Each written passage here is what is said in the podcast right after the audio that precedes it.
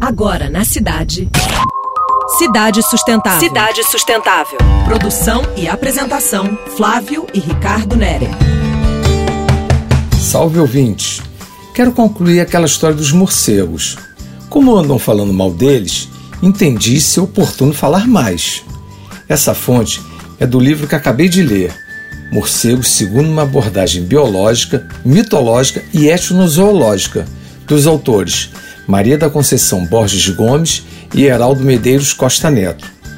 Quando os europeus chegaram na América, conheceram grupos com diferentes culturas e, nessa condição, souberam dos morcegos hematófagos, aqueles que se alimentam de sangue.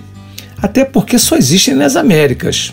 Daí é um mergulho nos relatos históricos que revelam preconceitos e um mundo fantástico. Entre os anos de 1949 e 51, o antropólogo Darcy Ribeiro ouviu a narrativa de mitos chimbiras. Um deles representa os homens morcegos que viviam numa casa no meio do campo. Ele escreve: eram assim como gente, mas finos para cima e grossos para baixo, com umas asas nos braços, orelhona que batia nos ombros e os dentes para fora como cobra. No mito Caiapó Gotiri, os morcegos provocam a primeira gargalhada no índio, porque não conhecem a linguagem articulada e só conseguem se comunicar pelas cócegas.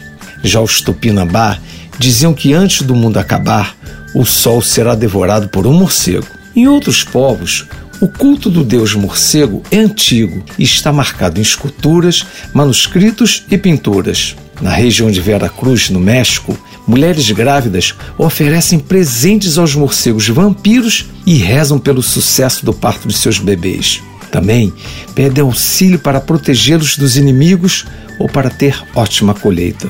Portanto, sem medo, gente, apenas respeitem e protejam os morcegos. E falando de bicho, me ocorre outro animal, um crustáceo, o siri. Então, Flips, tem ido muito na rua? Esquema siri na lata? Cuidem-se, ouvintes. Você acabou de ouvir Cidade Sustentável. Sua dose semanal de sustentabilidade.